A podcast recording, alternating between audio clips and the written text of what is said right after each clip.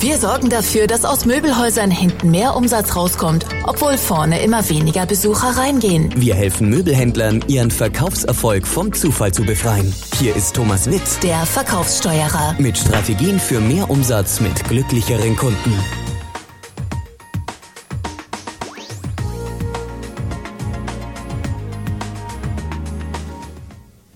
Ja, hallo, hier ist Thomas Witt und heute dabei ist mein Kollege und Geschäftspartner Jürgen Skupin. Hallo Jürgen. Hallo Thomas.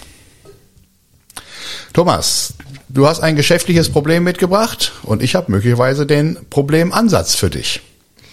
Ja, ein typisches Problem ist, Chefs sind immer beschäftigt. Äh, laufend klingelt das Telefon oder Leute kommen ins Büro gerannt und sagen, Chef, ich habe da mal ein Problem. Und äh, unser gemeinsamer, äh, leider verstorbener Kollege und Firmengründer Chris Eifel sagte da immer, wenn jemand zu ihm kam und sagte, Chef äh, oder Herr Eifel, ich habe ein Problem, sagte er immer, behalten Sie es, ich habe selber genug. Aber ganz so können wir das nicht machen. Ich bin sicher, du hast da noch einen besseren Ansatz. Ja, wir sprechen heute mal über die vier Zauberfragen. Eine der wichtigsten Grundsätze bei den vier Zauberfragen ist es, dass man sich mal wirklich mit dem Ur, mit dem Problem auseinandersetzt und ich empfehle dazu, das auch schriftlich zu machen und wenn es nur auf einem Schmierzettel ist. Ja, lass uns das mal an einem Beispiel machen. Vor, wie lange ist das her? Mittlerweile 20 Jahren oder so haben wir die Firma Wall Street Institute hier in Frankfurt zusammen eröffnet. Und da war alles neu. Alle Mitarbeiter waren neu, äh, die gesamte IT-Ausstattung war neu, das, äh, das, die Geschäftsräume waren neu, alles war neu. Und natürlich funktionierte nicht so, wie es funktionieren sollte. Und das führte dazu, dass ungefähr Minutentakt äh, Mitarbeiter äh, bei einem von uns reingerannt kamen und sagten, Thomas oder Jürgen, das und das funktioniert nicht. Und ein Beispiel, an das ich mich noch erinnern kann, äh, da war ich so genervt nämlich, dass ich die Notbremse gezogen habe und tatsächlich diese Lösung angewendet habe, war, kam eine Mitarbeiterin reingerannt und sagte, Thomas, Thomas, äh, es ist viel zu heiß da vorne, die Kunden schwitzen und die Kunden gehen wieder raus, das ist alles nicht zumutbar. Und ich dachte mir, warum muss ich mich damit beschäftigen, nur weil ich Geschäftsführer bin? Äh, bin ich doch hier nicht für den heißen deutschen Sommer, das war glaube ich 2003, äh, bin ich doch nicht für den heißen deutschen Sommer verantwortlich. Oder ein anderes Problem, was, was wir immer wieder im Möbelhandel, für den wir auch viel arbeiten, sehen, ist, die Verkäufer schreiben sich gegenseitig Kunden weg, die nehmen sich gegenseitig Kunden weg und das führt regelmäßig und immer wieder zu Riesenärger. Und äh, ja, jetzt lass uns doch mal hier deinen äh, Lösungsansatz uns, uns anschauen. Ja, gucken wir uns mal die erste der vier Zauberfragen an, die da lautet, was ist das Problem? Das hört sich jetzt vordergründig ein bisschen einfach an, aber in den meisten Ansätzen machen sich die verantwortlichen Personen gar keine Gedanken darüber, was ist denn eigentlich das Problem und machen sich auch keine Notizen dazu. Mhm. Was die Leute nämlich eigentlich, womit die kommen, ist nicht mit dem Problem, sondern mit den Missempfindungen, die sie haben. Äh, wenn zum Beispiel es zu heiß an der Rezeption ist, dann sagen die, es ist viel zu heiß, aber das ist ja noch nicht das Problem. Oder wenn die Tusnelda dir schon wieder den Vertrag weggeschrieben hat, äh, ist das wirklich das Problem oder müssen wir da nochmal dahinter schauen? Also in diesem Falle habe ich dann wirklich äh, gefragt, äh, liebe Mitarbeiterin, was ist denn das Problem? Und äh, im Falle da des neuen Geschäfts und es ist viel zu heiß, sagte sie, die Klimaanlage funktioniert nicht. Und in dem Moment, wo man weiß, die Klimaanlage funktioniert nicht, kann man ja schon über Lösungsansätze nachdenken, aber das machen wir in der nächsten Frage. Denn die zweite Frage heißt, was ist denn die Ursache des Problems? Dass man mal ein bisschen recherchiert, warum funktioniert die Klimaanlage denn nicht? Vielleicht kennen Sie das umgekehrte Problem, dass manchmal in der Übergangszeit auch Heizungen nicht funktionieren, nämlich wenn der Außenfühler schon warm spürt, weil die Frühlingssonne kommt und dadurch die Heizung nicht mehr angeht. Also es gibt vielfältige Möglichkeiten, warum so eine Klimaanlage nicht funktioniert. Mhm, und äh, ich habe tatsächlich genauso weitergefragt, was ist die Ursache? Und siehe da, die Mitarbeiterin zog los und las auf irgendeinem Display im Keller, das war eine Riesenanlage, einen Fehlercode ab. Und ich kann mich nicht mehr genau daran erinnern, aber ihr war jetzt zumindestens die Ursache klar. Und damit kommen wir zur dritten Frage. Die dritte Frage lautet, was sind mögliche Lösungen? Denn auch da kann man verschiedene Sachen wählen und sich mal ein paar Punkte aufschreiben. Und das Charmante bei den vier Zauberfragen ist, zumindest bei den Fragen eins bis drei, die sollten möglicherweise die Leute sich angucken, die nah am Problem dran sind. Mhm. Und siehe da, ich habe gefragt, was sind denn die möglichen Lösungen? Und sie kam nach kurzem Nachdenken und vermutlich auch Besprechen mit, mit anderen Kollegen, kam sie wieder und sagte, man könnte jetzt mal einfach da auf dem Bedienpult der Klimaanlage auf den Reset-Knopf drücken und mal gucken, ob der Fehler weggeht. Oder man muss den Kundendienst anrufen. Und in dem Moment äh, habe ich gesagt, äh, eigentlich äh, brauchte ich da schon nicht mehr die, die vierte Frage. Ich habe einfach gesagt, das machst du jetzt bitte in genau der Reihenfolge. Aber normalerweise kommt da noch, äh, ist, ist das Lösungsuniversum ein bisschen größer als bei so einer nicht funktionierenden Klimaanlage.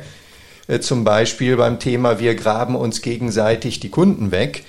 Äh, da gibt es ja viele mögliche Lösungen. Ne? Man kann klar dokumentieren, man kann ein, ein Kontaktmanagementsystem aufsetzen, so dass klar definiert ist, wer hat denn welchen Kunden bedient und wie weit ist er schon. Also da gibt es viele Möglichkeiten dafür, wesentlich mehr als für eine kaputte Klimaanlage oder eine nicht funktionierende. Und das bringt uns dann, wenn der Mitarbeiter wiederkommt und sagt, wir haben hier fünf mögliche Lösungen, wir können CRM-System einführen für 10.000 Euro, oder wir können dafür sorgen, dass bei jedem Kunden eine sogenannte Kontaktskizze gemacht wird und dass wir die zentral ablegen, so dass man dann problemlos klären kann.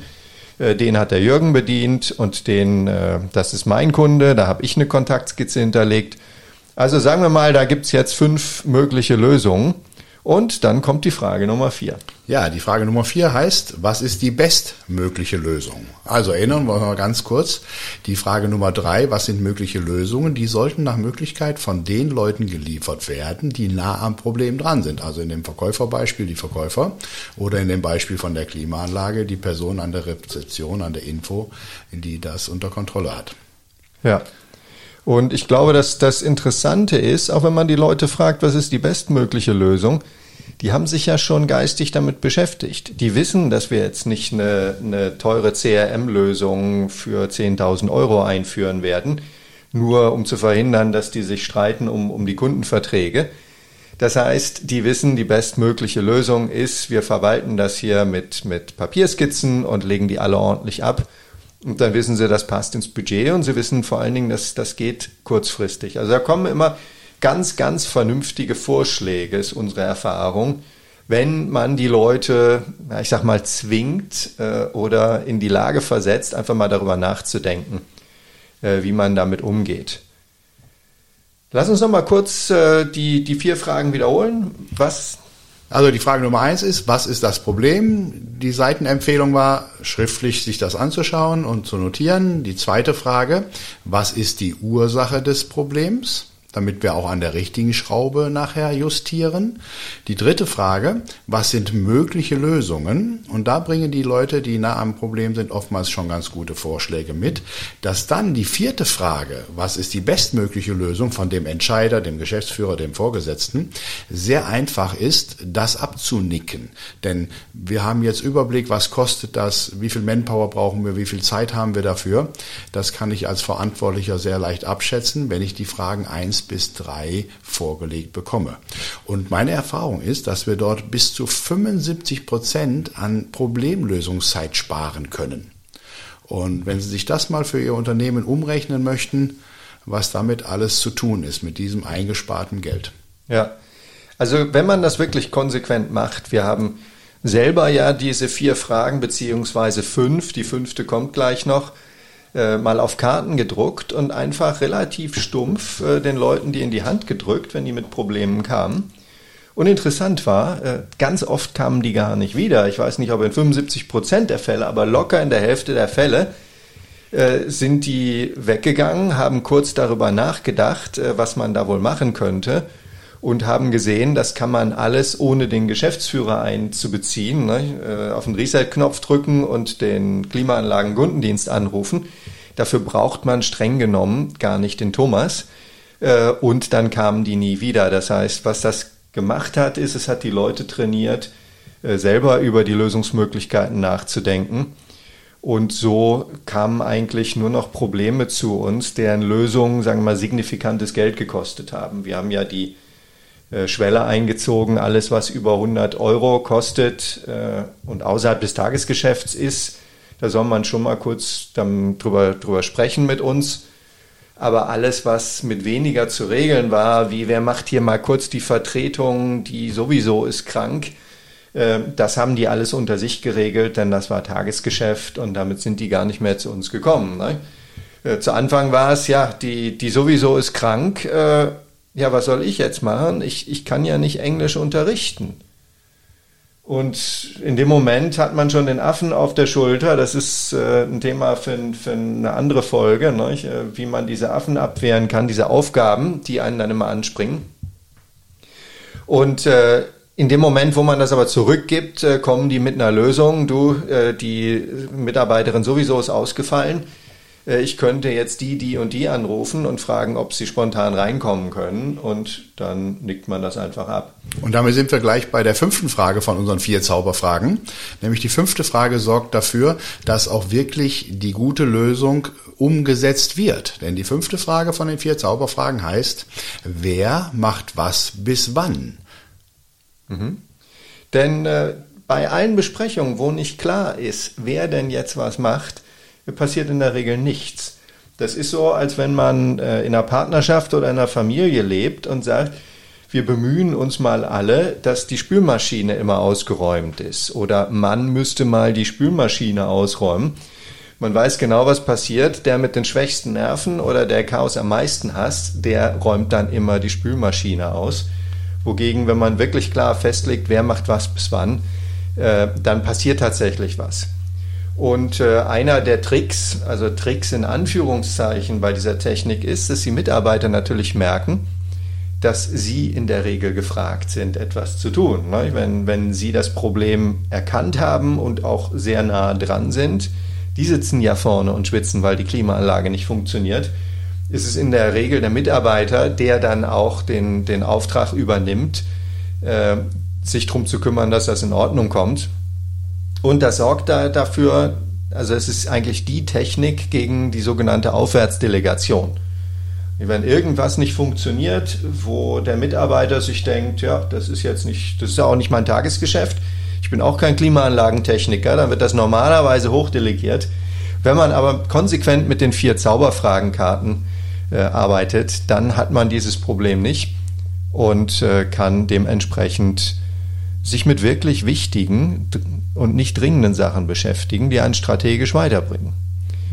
Das war's für heute. Eine kleine Technik, die Ihnen aber wirklich äh, Jahre Ihres Unternehmerlebens einsparen kann und die jede Führungskraft konsequent anwenden kann. Äh, macht Spaß. Äh, die Leute, die, die damit einbezogen werden, haben dann auch mehr Spaß an ihrer Arbeit. Denn sie müssen nicht nur mit Problemen kommen, sondern sie können auch Teil der Lösung sein. Also probieren Sie es aus. Wir haben Ihnen einen Link unten in die Show Notes gemacht, dass Sie sich die Zauberfragenkarte runterladen können. Probieren Sie es mal. Ähm, wichtig ist nicht schulmeisterlich, hier füll die Karte aus, dann komm wieder, sondern äh, dass es wirklich dem anderen auch ein Vergnügen ist, äh, das Gehirn anzuschmeißen und mit Lösungen und bestmöglichen Lösungen um die Ecke zu kommen. Das war's für heute. Ihr Thomas Witt und Jürgen Skopin.